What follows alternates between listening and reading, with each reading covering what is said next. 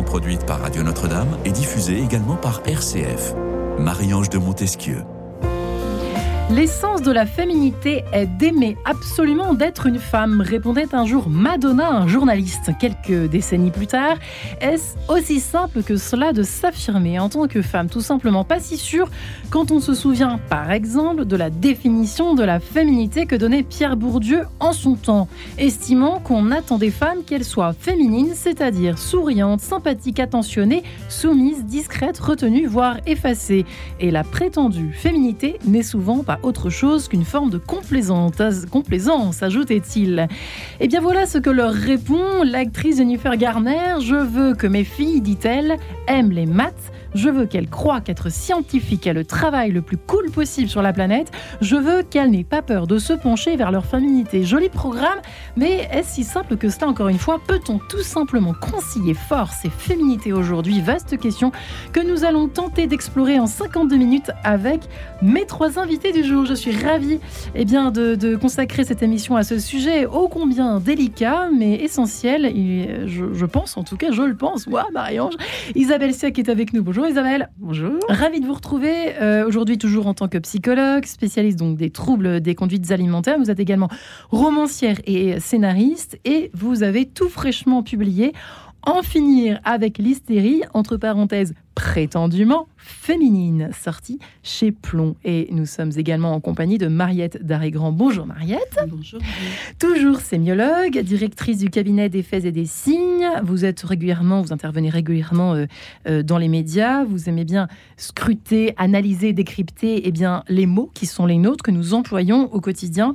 Vous avez publié plusieurs ouvrages. On peut mentionner vos derniers, euh, Amazon, DS, sorcière chez Erol. Et puis évidemment celui complètement en lien avec notre émission du jour, euh, Viril comme Vénus aux éditions des Équateurs, euh, où vous explorez ce mot justement virilité, mais euh, Vénus est, vient à la rescousse aujourd'hui, j'imagine avec vous.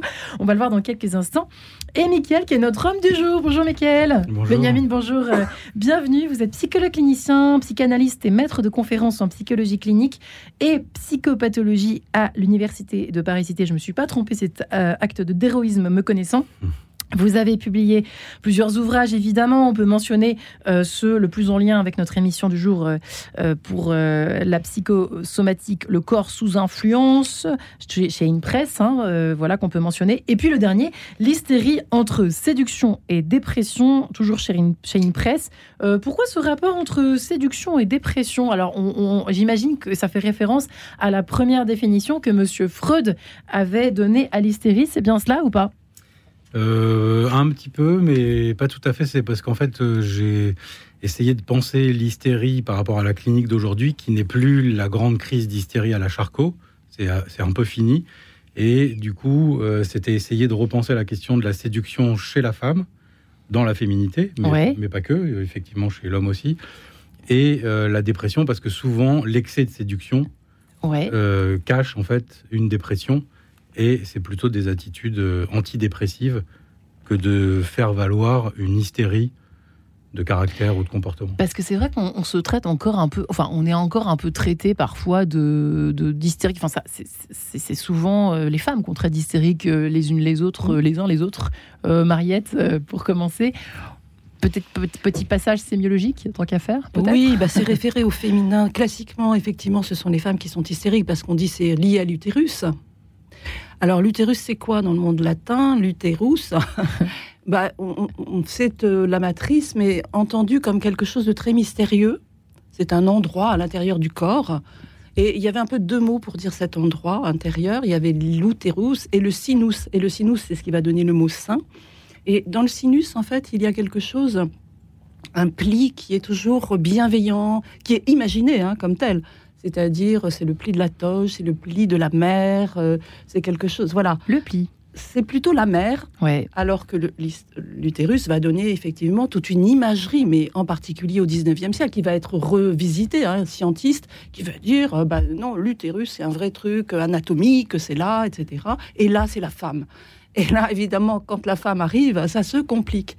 Et c'est vrai, je, je suis très euh, très très intéressé euh, d'entendre parce que je trouve que votre titre est excellent entre séduction et dépression. Je pense c'est vraiment très juste.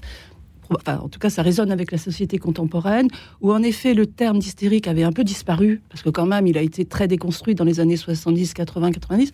Et puis, ça revient avec le néo-féminisme. Tout d'un coup, les hystériques sont de nouveau là. Or, mais on en parlera peut-être après, le terme a été aussi par les psychanalystes, je pense en particulier au livre de Michel Schneider sur les errants de la chair, sous-titré sur l'hystérie masculine, passionnant.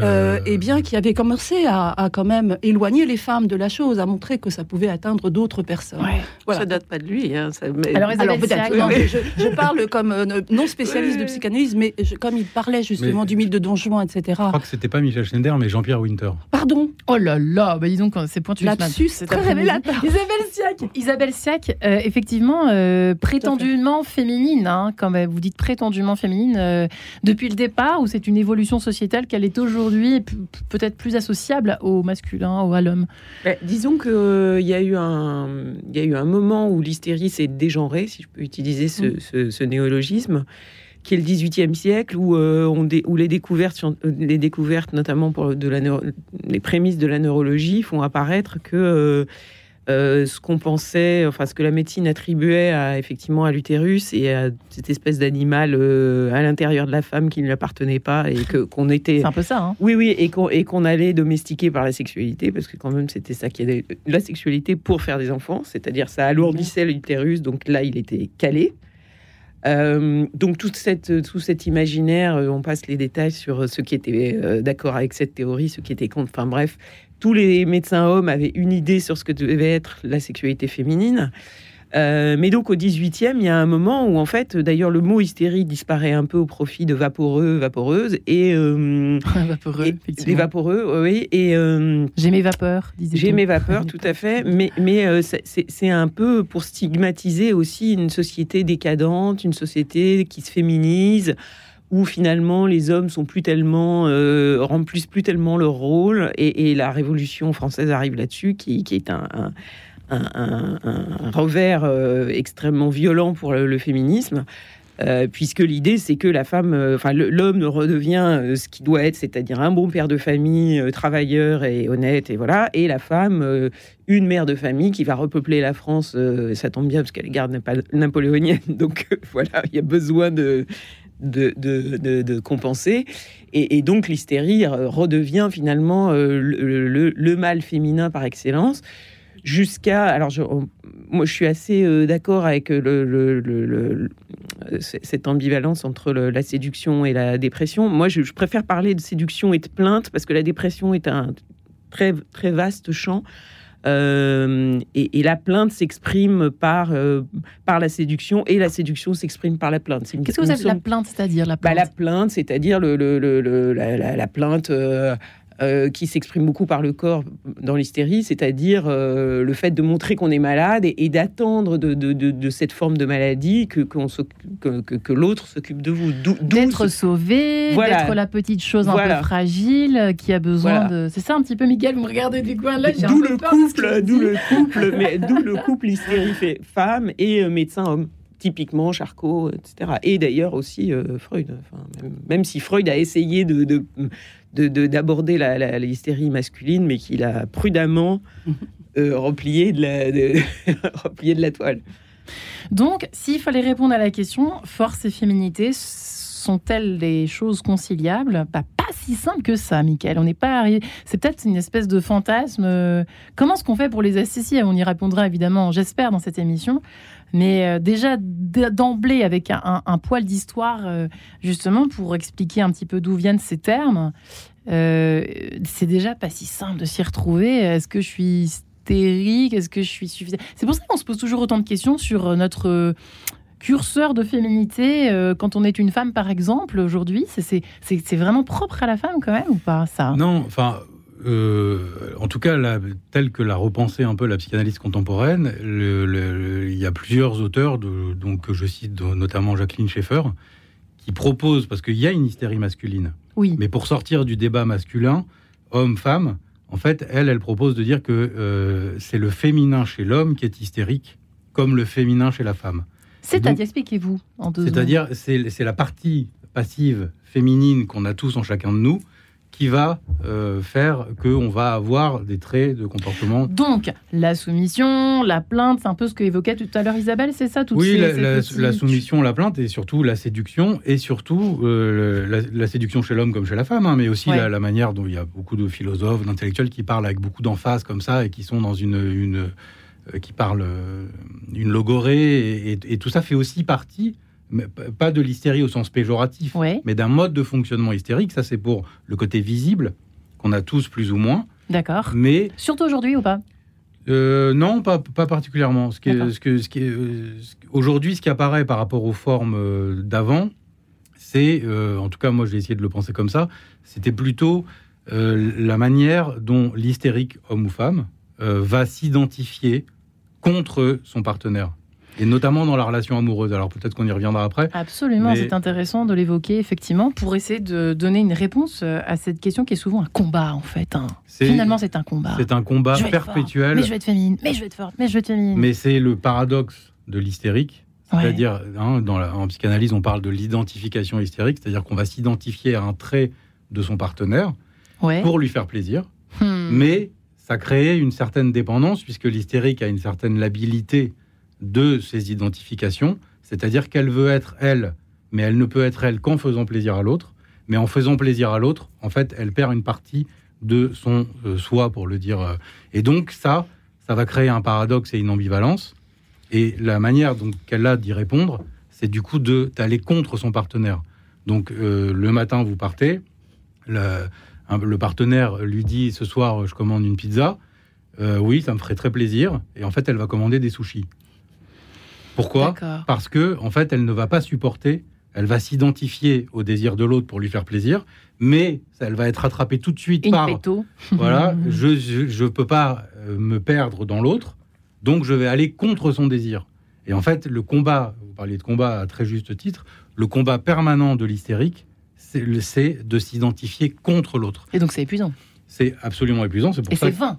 et c'est vain, et c'est pour ça qu'il y avait eu, euh, c'est pas encore, euh, il y a des études, hein, mais la question de la fatigue euh, dans l'hystérie, la question de la fatigue dans la dépression, mais aussi, est-ce que c'est psychosomatique ou est-ce que c'est hystérique? Contre quoi se bat l'hystérique pour être tout le temps à ce point fatigué Ça vous parle ce qu'évoque notre ami Michael ou pas, euh, Mariette? C'est Alors- assez intéressant ce biais d'analyse, non? Oui, ce qui me parle beaucoup, je crois que vous avez mis euh, le doigt sur quelque chose de très contemporain, effectivement. Mais d'ailleurs, les femmes euh, parlent de leur fatigue, hein, la charge mentale, C'est par vrai. exemple. On en parle beaucoup. Et euh, on voit, dans le, moi, mon métier m'amène à travailler avec des sociologues. Je travaille sur le langage contemporain, mais je vois des études, et donc ça équilibre, je dirais, ce que je pourrais moi-même euh, projeter.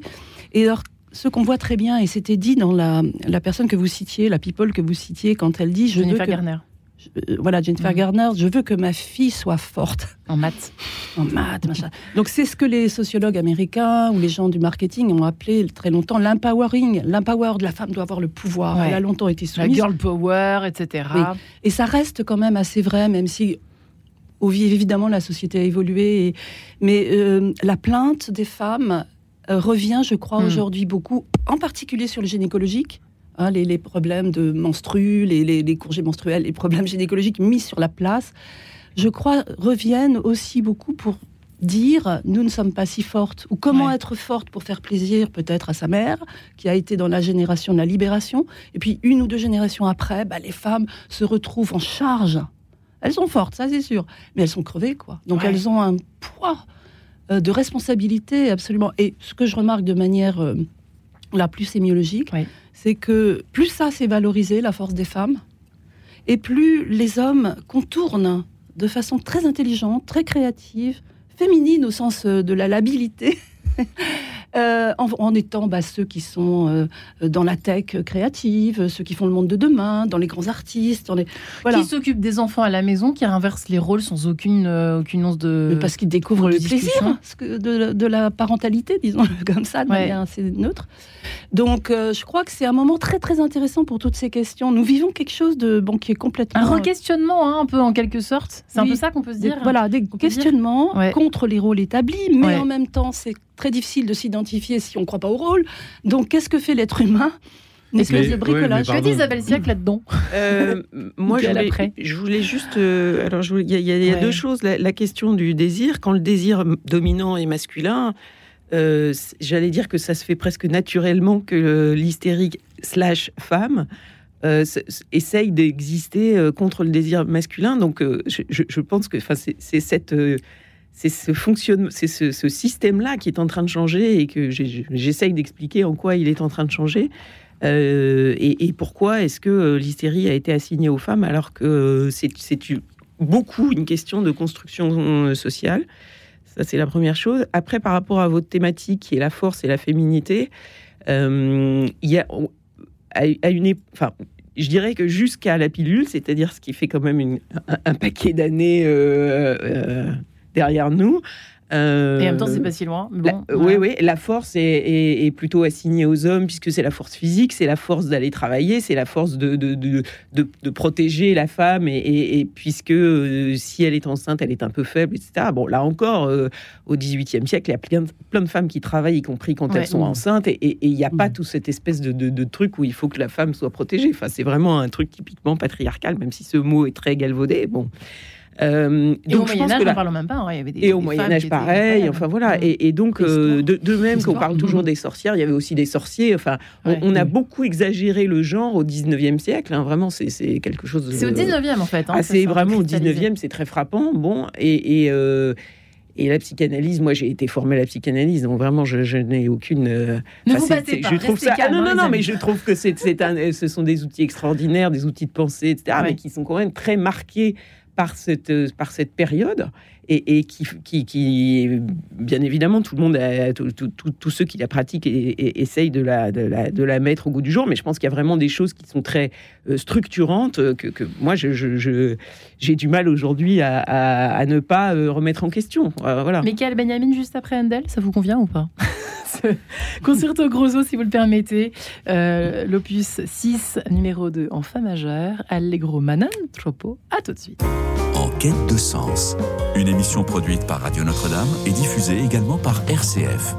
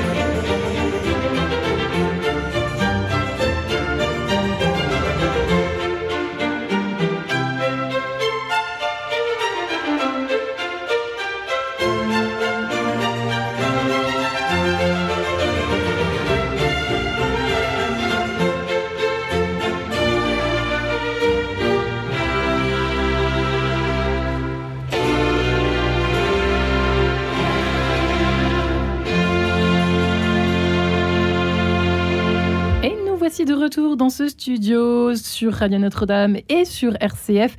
Cet après-midi, à l'heure où nous nous posons cette question, cette question fatale, oserais-je dire, peut-on concilier force et féminité aujourd'hui? Sortir du combat, est-ce possible? Isabelle Siac, Michael Benjamin et Mariette Darigrand sont là pour euh, tenter d'y répondre, pour y répondre tout court. Faut-il de tenter? Il faut répondre à la question. Euh, Michael, nous vous attendions. Non, je, voulais la juste dire par rapport à que, avec tout le respect que j'ai pour Jennifer Oui. Gardner, je pense qu'elle entretient le mythe hystérique parce que euh, de elle dire continue, hein, d'ailleurs. qu'elle continue, donc de dire à sa fille sois forte en maths, euh, mais on le retrouve aussi chez la femme. Encore une fois, c'est pas c'est pas le, la péjora- le péjoratif du- de l'hystérique, hein. mais c'est la revendication phallique, comme on appelle ça. J'allais presque dire la revanche, vous voyez, donc vous disiez la revanche. Voilà, et du coup, la revanche des femmes sur euh, la domination masculine, si ça passe par l'identification au masculin, et parce qu'on se rappelle que dans la psychanalyse, euh, le Freud disait il y a euh, le, désir du désir de l'autre chez la femme, mais aussi la revendication. Ça, c'était chez Lacan. La, femme veut avoir ce qu'elle n'a pas, le phallus. Et donc, quand elle, elle, elle, s'identifie à des attributs de force, à des attributs masculins, à des attributs de, domination ou de pouvoir, en fait, on retombe dans l'hystérie. Ouais, effectivement, Mariette Dérégran, est-ce que vous, d'ailleurs, vous partagez ou pas ce point de vue? Oui, alors la, question pour moi. c'est encore d'actualité Ah oui, bien sûr, parce que hein. ça, c'est anthropologique, on pourrait dire. Alors la sociologie vient nous, quand même nous faire évoluer les choses. C'est vrai que la contraception. On ne peut pas s'empêcher finalement de.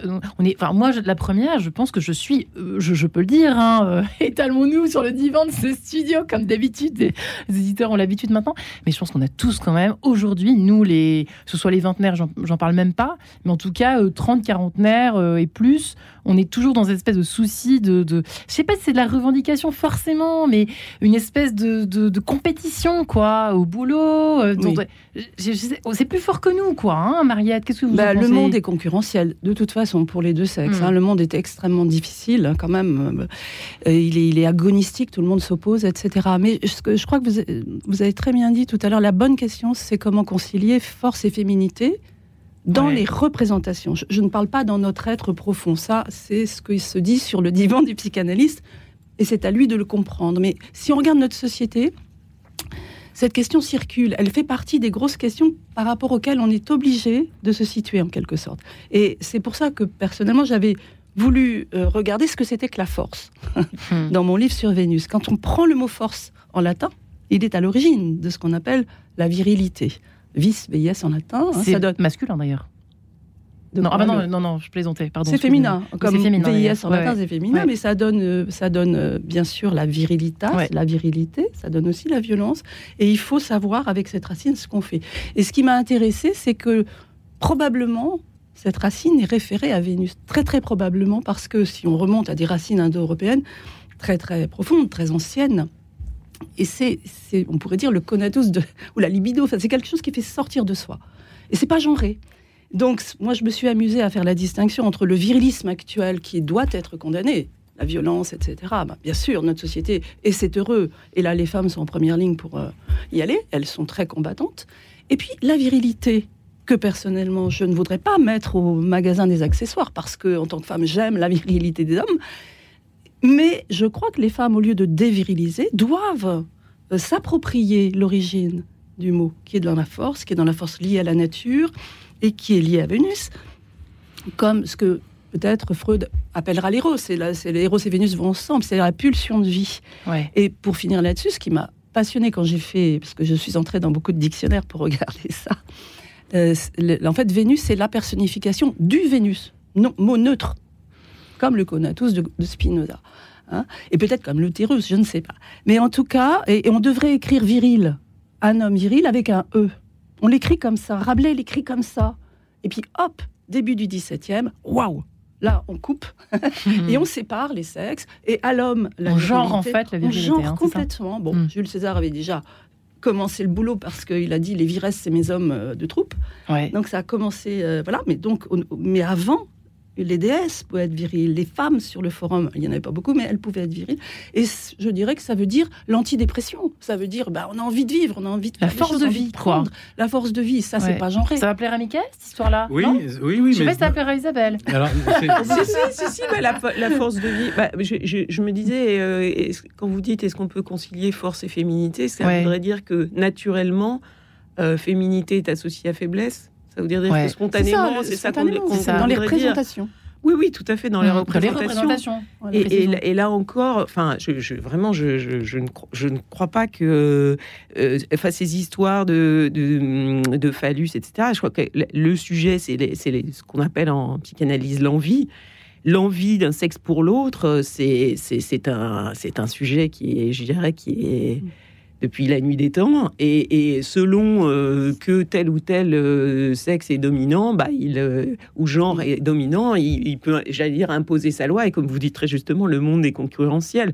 Après que Jennifer Gardner veuille que sa fille soit bonne en maths, si elle a envie d'être euh, bonne en, je ne sais pas moi, en couture, je sais pas, en, couture ou euh, en comme esthéticienne. Euh, je veux dire, enfin, ça serait quand même extraordinaire qu'elle lui enfin qu'elle qu'elle qu'elle comment dire qu'elle ne la reconnaisse pas dans ses choix quels qu'ils soient quoi moi ce que je, ce que j'aimerais ce que je ce à quoi j'aspirerais c'est un peu pour ça aussi que j'ai écrit ce, mm. ce, livre c'est que euh, ces histoires de, qu'on n'associe plus une, maladie, parce que l'hystérie est quand même une maladie, à un genre. De même que qui, aurait l'idée de dire être mélancolique, euh, c'est un truc d'homme? Or, on pourrait dire que statistiquement, bah, euh, la mélancolie, quelque chose de plutôt masculin, mais on va pas dire ça. Et puis en plus, c'est plutôt la bonne presse, la mélancolie, alors que l'hystérie, c'est pas très. C'est ça. Quand on vous traite d'hystérique, c'est pas très glorieux. Oui, mais justement, aujourd'hui, c'est plus trop une maladie, euh, c'est plutôt un fonctionnement. Et c'est pour ça que c'est ah, plus. Ah, ça reste une maladie là oui. Ah bah ça reste une maladie. Bah, il n'y a plus personne qui est hospitalisé ah bah, Moi j'ai un cousin qui ah, est... C'est vraiment un terme... Euh, oui, c'est ça. Non, mais je ne sais même pas s'il n'a pas disparu du DSM. Ah bah, il a complètement disparu du DSM. Ah, mais moi j'ai un cousin qui est cardiologue qui dirige un service la cardiologique. des pathologies psychiatriques pour ceux qui nous... Des maladies psychiatriques pour ceux qui nous connaissent. Voilà, et, et il m'a dit, euh, donc il, il, a, ça fait 30 euh, ans qu'il fait ça, et il me dit que régulièrement il voit arriver des patients ou des patientes d'ailleurs qui ont tous les symptômes de l'AVC. L'AVC c'est quand même pas rien et qui, organiquement, une fois qu'on a fait tous les examens, n'ont rien. Ben oui, mais ça, là, on est d'accord, on est dans le champ de la maladie mentale. Tout à fait. Mais moi, en fait, moi, euh, dans mon livre, et ce, qu'on est, ce dont on parle depuis tout à l'heure, y compris avec les représentations sociales, moi, j'essaye de plutôt penser l'hystérie contemporaine comme un fonctionnement psychique, mais du coup qu'on peut dégenrer. C'est le féminin chez l'homme ou chez la femme qui fait qu'on peut avoir des comportements, des attitudes. Mais pourquoi le féminin serait associé à l'hystérie? Pourquoi? Bah, parce que bah, pour le coup, c'est le, féminin en tant que la passivité et en et pourquoi? Alors, mais, ça, mais en fait, vous dites la même chose dans votre livre, Isabelle. Hein. Finalement, j'ai l'impression que vous vous retrouvez tous les deux dans vos ouvrages respectifs. Hein. Sauf, que dans la conclusion sur la société d'aujourd'hui, en fait, où on est très dans le, voyez, le, le, le, paraître, le donner à voir, de, euh, voyez, de ce qu'on a l'air de ressentir alors que c'est faux, etc. Et une espèce de dissociation entre le corps et l'âme. Enfin, c'est un peu ce que vous vous dites dans votre livre. Finalement. Bah moi, ce que je dis, c'est aussi. Enfin, moi, je termine d'une autre façon. Oui, moi, d'accord. Moi, je termine en disant que l'hystérie, c'est aussi, on a tous besoin d'un peu d'hystérie parce que c'est ce qui fait le ah, lien. c'est vrai ou pas ce qui fait, ah bah, c'est ce qui fait le lien. C'est ce qui fait le ah, lien. je suis complètement d'accord, mais c'est pour ça que je, je dis que c'est plus un fonctionnement, oui. y compris avec le côté euh, éros, euh, pulsion de vie et sexualité et séduction. on est ainsi fait, la nature humaine mais, parce que sinon, on serait seul avec nous-mêmes, on, on, est tel narcisse, on, se regarde dans le, dans le miroir, tout va bien. Ou dépressif. Ou dépressif ou dépressif. Mais ah du coup, le côté hystérique, c'est pour ça que moi, je veux le... Point trop d'infos. Point trop d'infos, mais je, en effet, je, je vous rejoins, c'est-à-dire il faut le dépéjorativer, c'est plus mm. péjoratif. Mm. Le fonctionnement hystérique, pas la bien compris, moi. J'avais bien compris. Vous avez très bien compris. Vous voyez comme quoi. Bon, bref, euh, passons au sujet suivant. Bah, pas au sujet suivant, mais à un sujet qui est... Vous avez un petit peu évoqué cela tout à l'heure, euh, avec l'histoire de, de, de, virilité un peu, un peu mal placée, ou en tout cas déplacée. Euh, tentons de répondre un peu à toutes les générations qui nous écoutent aujourd'hui. Alors, que ce soit les vingtenaires, les trentenaires, les octogénaires qui nous écoutent, et oui, qui sont aussi nombreux, un peu partout en France, euh, et qui sont pas d'accord et qui, et qui créent des conflits de génération entre les grands-mères, les mères, les mères, les, les filles, puisqu'on parle des femmes aujourd'hui euh, quand même. Euh, est-ce qu'il y a quelque chose qui pourrait mettre d'accord toutes ces générations, Mariette, sur justement, oui, ma fille, qu'est-ce qu'il faut dire aujourd'hui en gros? Moi, qu'est-ce que je vais dire à ma fille Adèle qui a deux ans? Comment est-ce que je, comment est-ce que je vais lui dire que, sans être Jennifer Garner, que bah oui, tu peux être forte, féminine, sans dire des gros mots, sans, enfin, je sais pas, euh, enfin, sans dire des gros mots en disant force et féminité, quoi. Vous voyez ce que je veux dire? Comment est-ce qu'on peut apprendre à, Lourde à responsabilité. Euh. Alors, je crois Attention, Mariette. Non, mais je crois que nous sommes des animaux euh, qui ont besoin du, des codes. Des codes. On ne peut pas vivre en société sans code. Hmm. Voilà. Donc, il faut un minimum de codes communs mais savoir que ça, ces codes ne, nous disent pas entièrement. Il y a autre chose qui n'est pas forcément dissible, qui est en dessous, qui est sous le langage, avant le langage. Votre petite de deux ans, je ne sais pas où elle en est dans le langage, mais elle doit exprimer. Elle parle comme un livre, mais bon, pff, Oui, je sais rien ce que ça veut dire. Oui, ben justement, elle est donc dans l'imitation, elle est donc dans ce qu'elle entend, elle répète et tout ça, et ça, ça fait Mais de ça très bonnes attention. élèves. Ah bon? Bah, Attention. Ah bon? Non, je rigole. Mais le- non, ça veut dire que nous sommes mimétiques, c'est vrai. Nous sommes. On a besoin de s'imiter les uns les autres. On a besoin de s'envier. On a besoin de se désirer. On a besoin de désirer la vie. De désirer- On est dans un moment extrêmement dur hein, sur ce plan-là Mais est-ce qu'on aujourd'hui. est ambivalent, c'est ça je que je veux trouve que dire. On a donc on a besoin un peu d'hystérie. On a besoin de, je crois, de désir. Tout le monde. Parce que je- moi, j'aime beaucoup dans votre titre le couplage entre hystérie et dépression. Séduction. Séduction, et dépression. Séduction et dépression. Tout nous pousse à séduire. On peut rien faire sans séduire aujourd'hui. Mais c'est-à-dire se vendre, se Ouais. vanter, être mieux, c'est épuisant. C'est Ouais. faux. Ça ne dit pas notre vérité fondamentale. Et ça nous empêche de relationner sur un plan avec des surprises. Avec... Si on a envie d'être passif, ben, qu'on soit passif. Si on a envie d'être actif, tout ça normalement. Et d'ailleurs, dans les faits de l'intimité, tout ça se. Quand ça va bien, bah, ça se. ré- pff, hein, ré- Mais dans la société actuelle, en effet, les choses sont plus codées que jamais. Le XVIIIe siècle était beaucoup plus libre. En tout cas, dans C'est-à-dire, exemple? Bah, dans, si, le- nous sommes héritiers de la conversation des sexes qui a été inventée dans les salons. Dans les salons, il y avait. Molière. Non, je, Oh non, je l'aime pas lui, Molière. Ah, vous l'aimez 17e. pas Non, je rigole. Il a initié Mais quand même ça. Enfin, il l'a. Bah, il s'est bien moqué des femmes, il a de raconté. l'hystérie Ah des femmes. oui, ah oui. Molière. euh, Mais il s'est moqué de Ah, lui-même l'école aussi. des femmes hein. est intéressant. Ouais, Il s'est enfin, moqué bref. de lui-même aussi, parce que le malade Exactement. imaginaire et tout, quand même, euh, il Je sais pas. il s'est Ah, pas épargné ouais, non non, je plus. suis hein. On, on rattaquera l'école des femmes. Non, mais le 18e Molière était-il misogyne Oui, Moi, je Mais crois je suis d'accord évidemment. avec l'histoire qu'on doit tous euh, sédu- que qu'on doit tous on est dans une société où il faut séduire et moi il m'a semblé en écrivant ce livre que le, le capitalisme a- a- est, aussi générateur d'hystérie parce que le capitalisme va chercher le désir des gens de, de- de tout le monde enfin Mm, le, le plus près possible le marketing c'est vraiment aller, aller capter le désir des, des, des- des- des- gens, quoi. Et, et d'ailleurs, le capitalisme s'est beaucoup appuyé sur le désir des femmes, puisque leur désir étant assez cantonné, cantonné à la maison, bah forcément, euh, il y avait une, une forme d'ennui qui poussait à la consommation. Et, et- et je pense qu'on arrive à un moment, effectivement, de, de, de- j'allais dire, de sursaturation de, de, de ça, oui, oui, de, de, de hyperséduction permanente, euh, avec du coup des tentations de repli. euh, euh, pour se, se En fait, mettre un c'est peu à un peu un l'écart effet de- yo-yo, quoi. Oui, tout à fait. Un coup on se plaint, un coup on est très très forte, un coup on, oh, on est toute une petite chose, un coup, on- enfin voilà. Bah, on, C'est- est les- on est tous un sort peu deux. quoi. On est tous Ouais. un peu de, des deux. Oui, mais pour, Alors, sort- Mickaël. pour, pour, pour, euh, sortir Voilà, de la soci- du social, qui est effectivement très important, euh, y compris la société néolibérale, le capitalisme, etc., Ouais.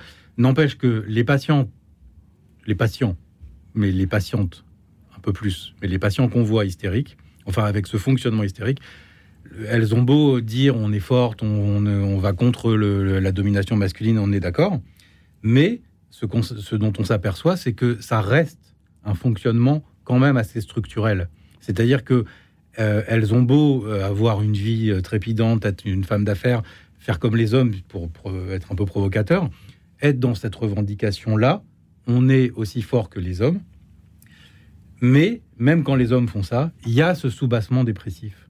Et en fait, elles n'y, elles, Vous voulez dire par là que ça les rend pas heureuses en fait? Elles, sont. Alors, on va, on va remasculiniser pour euh, éviter les conflits. Ça ne les rend pas heureux. Oui, pardon. parce Ce que fonctionnement les hommes hystérique. et les femmes. Oui, ce Voilà. fonctionnement. Ce c'est-à-dire la surséduction, la sur, euh, la sur, euh, le- la surcoquetterie. Les hommes, ça, se- ça, ça se manifeste comment en fait euh, Ce que vous avez, voilà, de faire comme d'avoir la le- même vie, enfin, Bah, ils sont, c'est dans, ils ont un comportement qu'on va dire féminin.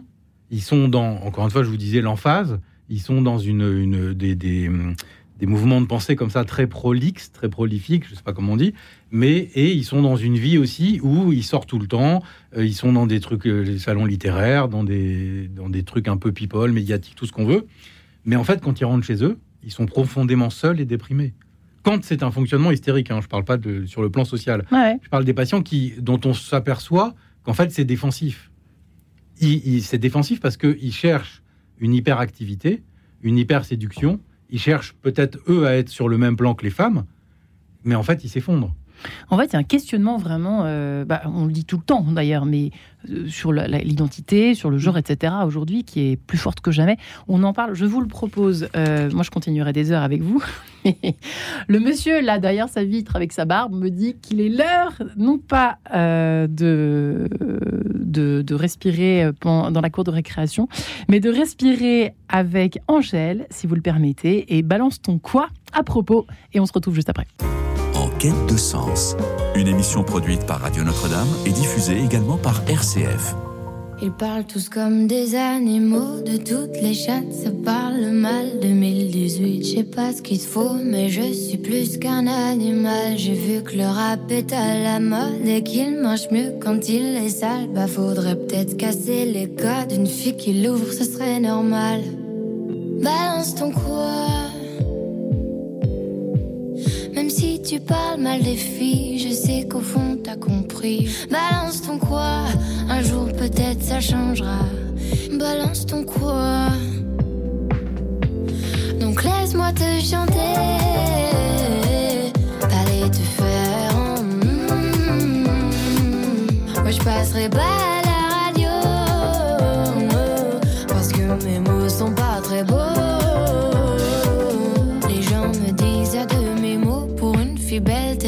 si bête. Pour une fille drôle, t'es pas si laide. Tes parents et ton frère, ça aide. Oh, tu parles de moi, c'est quoi ton problème? J'ai écrit rien que pour toi, le plus beau des poèmes. Laisse-moi te chanter, allez te faire. Mm, oui, je poli pour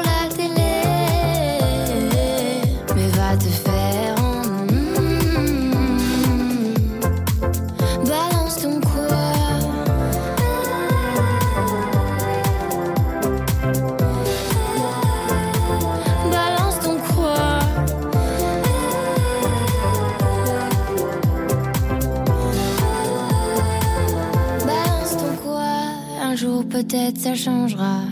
Y a plus de respect dans la rue, tu sais très bien quand t'abuses. Balance ton quoi? Balance ton quoi? Laisse-moi te chanter.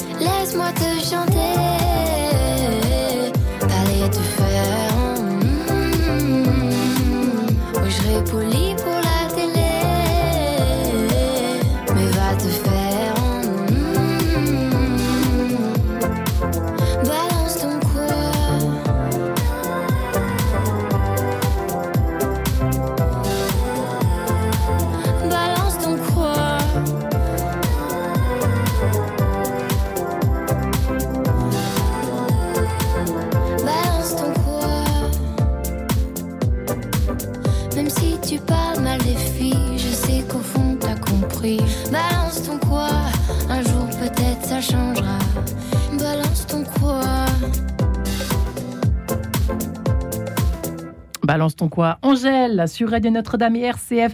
Peut-on concilier force et féminité aujourd'hui? On est allé très très loin dans cette première partie d'émission avec euh, Isabelle Siak, je le rappelle, psychologue, euh, spécialiste des troubles des conduites alimentaires, romancière et scénariste qui vient de publier En finir avec l'hystérie prétendument féminine chez Plomb. Michael Benjamin qui est psychologue clinicien, euh, qui est prêtre en psychanalyse, j'ai envie de dire. Allez hop, c'est hop, vite Michael Carrément Ça fait bien sur Radio Notre-Dame, on va raccrocher des auditeurs qui Les prêtres ont hein, depuis quelques temps. oui, pas tous, heureusement. L'hystérie entre séduction et dépression chez Inpress et puis Mariette Darigrand et toujours vos virils comme Vénus aux éditions Équateur. Euh, on peut mentionner également Amazon, DS, Sorcières aux éditions euh, Erol. Effectivement, vous qui êtes sémiologue, euh, Mariette Darigrand, alors je ne sais plus à qui c'était de parler avant Angèle, mais balance ton quoi On est bien dans. C'est bien représentatif, juste, Michael, euh, avant de donner la parole aux autres, euh, de ce qui se passe. Non, mais balance ton quoi C'est très, très intéressant que vous ayez passé, même si c'est le hasard de la programmation, parce que ça n'est pas diffusé. C'est notre responsable de programmation. Ben, il est génial parce que euh, à la fin de, quand vous regardez le clip, à la fin, en fait, il y a une mise en scène avec Pierre Ninet qui ne qui est pas diffusée à la radio parce que c'est une Et en fait, il y a, il y a Pierre Ninet qui s'engueule avec un autre, c'est un groupe de parole. Et euh, on voit euh, un type qui est très efféminé, qui s'énerve contre Pierre Ninet.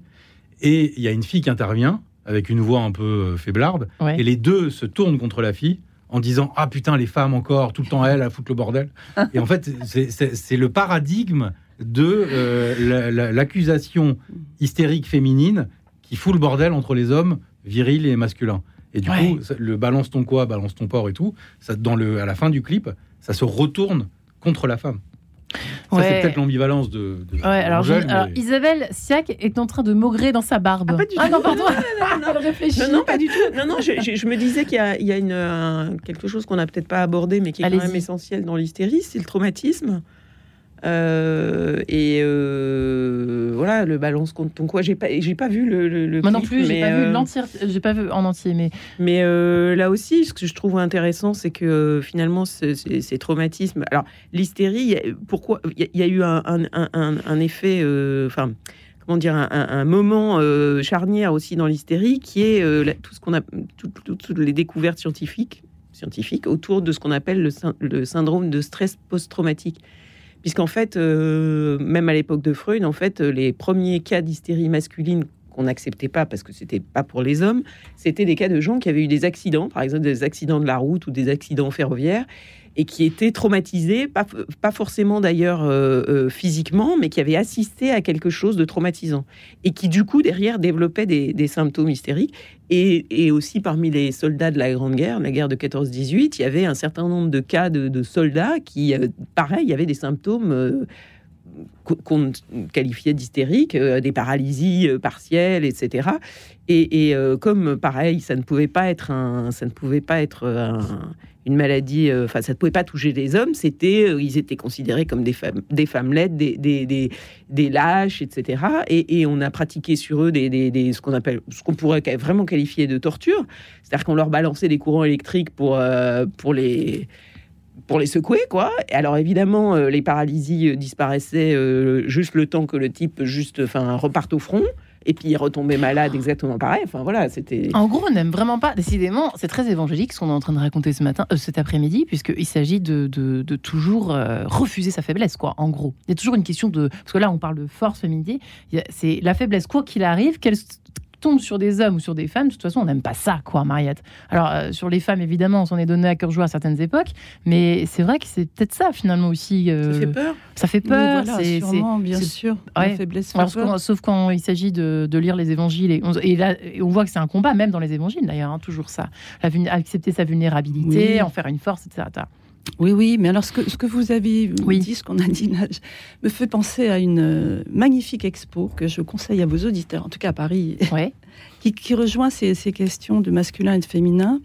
C'est euh, Berthe Morisot, donc une femme euh, du 19e, Hum.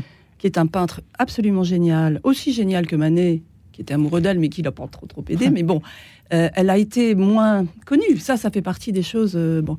Mais non, l'expo montre un truc euh, extraordinaire, c'est que en fait, c'est Berthe Morisot est le 18e siècle. Donc montre comment elle a été très influencée par les peintres du 18e, Watteau, Boucher, Fragonard. Et pourquoi ça pourquoi on voit ça? Dixit, hein, le- l'expo s'est très bien montré, c'est que ce sont des peintres de la douceur.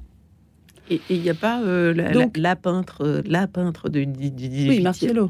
Non, non, non. euh, j'ai- son nom m'échappe.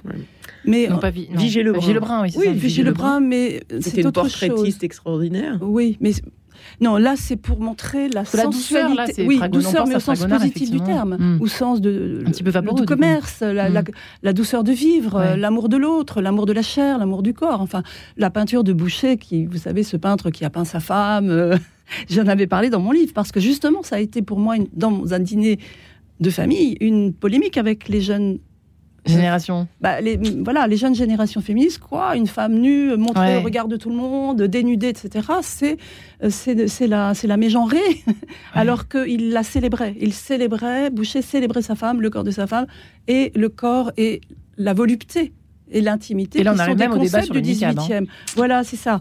Donc, je crois que c'est tout à fait intéressant de voir qu'une femme euh, a été chercher la peinture mais elle s'en fiche que ce soit des hommes bateaux. Ça l'intéresse de voir. Et elle, elle prend cette énergie, elle prend cette, ce regard sur le. Et elle n'est pas spécialement douce. Elle n'est pas spécialement. Elle a un regard sur le monde qui est. Euh, c'est intéressant de voir que ça répond au regard d'hommes qui l'ont précédé. Voilà, c'est des types aussi de sensibilité. Hmm. Et, mais je crois que c'était à son époque très intéressant. C'est aussi une forme de, enfin, une manière de donner du sens pour elle à son identité de femme. du féminin. C'est très intéressant parce que le, ça renvoie à un aspect de l'hystérique. Euh, alors sur un autre registre de, ma collègue euh, sur le traumatisme, hein. c'est-à-dire que euh, on s'est aperçu que ces femmes ou ces hommes, ils avaient souffert dans leur enfance d'une mère qui n'était pas très aimante, très tendre, très sensuelle dans l'éveil de la sexualité infantile et euh, qu'elles avaient souffert d'une certaine violence dans la relation mère-bébé. Et on s'aperçoit aujourd'hui que les hystériques hommes-femmes, ils sont très sensibles à euh, la coquetterie, au parfum, euh, aux odeurs, à la, douceur, à la, aux, bijoux. Et c'est pas que la coquetterie séductrice, c'est que ça renvoie à un sensoriel dont ils ont été privés. Et du coup, ils surinvestissent ce sensoriel. Donc, ils vont euh, dans les, brocantes, les parfumeries, les trucs pour essayer de chercher des, velours, des, trucs de soie, des carrés de soie. Et ça, c'est très important pour eux parce que ça, ça renvoie à une imago, euh, hein, enfin, une mère interne, mais qui n'est pas très douce. Et donc, mmh. ils cherchent la douceur à l'extérieur. Donc, faut en fait. je, je, oui, Isabelle, Isabelle, je serait un tout petit peu ça. Euh, les, les, les, les, relations mère-enfant, ça se fait toujours à deux par définition. Il y a une mère et un enfant. Et, euh, et, euh, je vais prendre cher cet après-midi encore.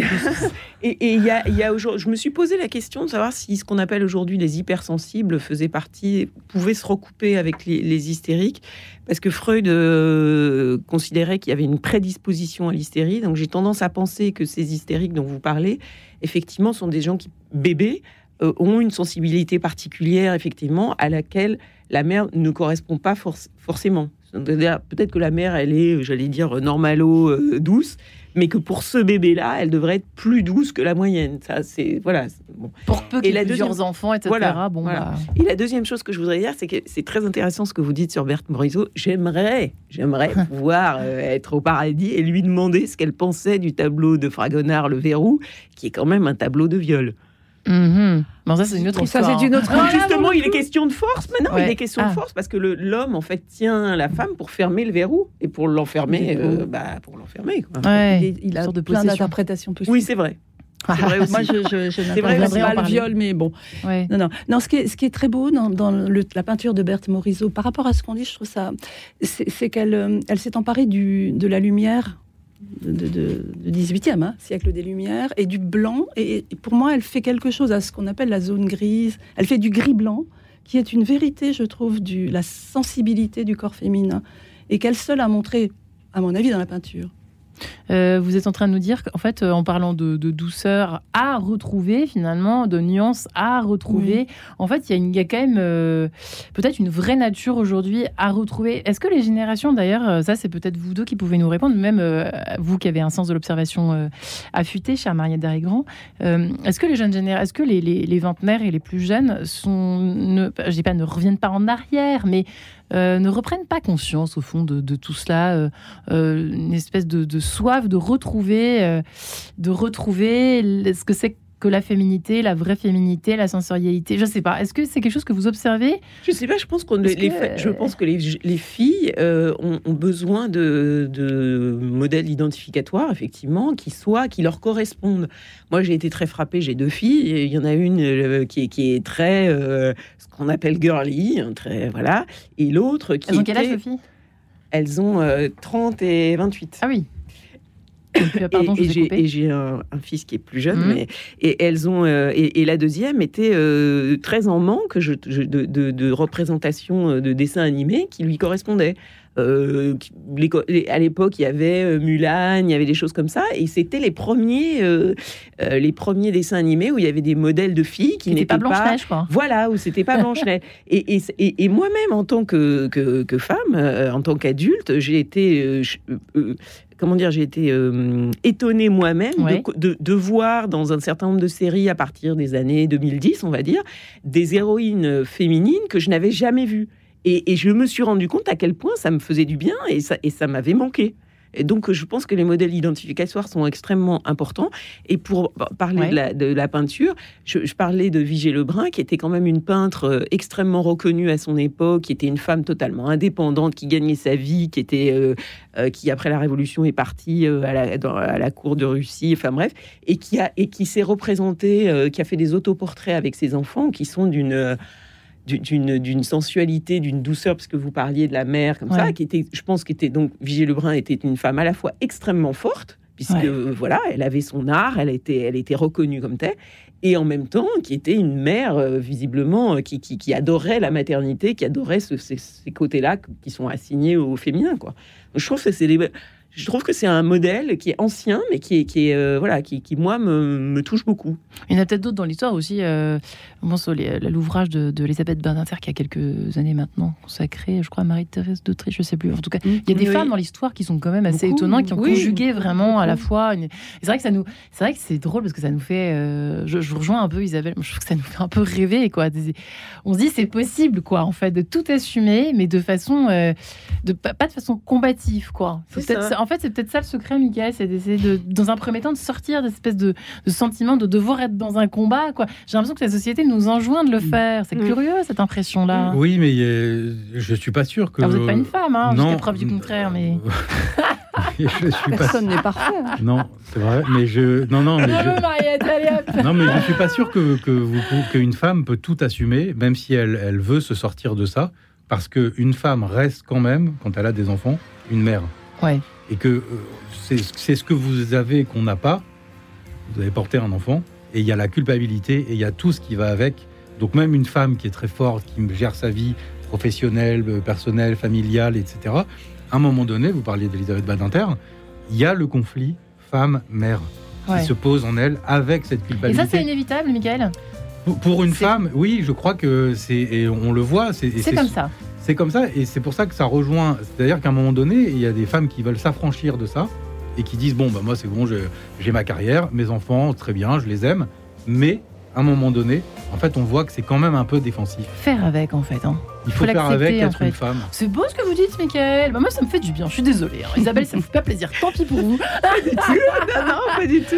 Mariette, Isabelle, ça va être compliqué pour conclure. On a un petit mot. Non. Bah écoutez, ça me donne l'occasion de repréciser vos ouvrages respectifs.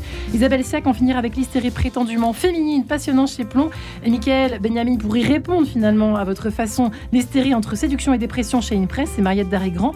Et toujours viril comme Vénus chez euh, aux éditions des Équateurs. Merci, merci beaucoup. Merci mes amis. Merci. Merci Marianne.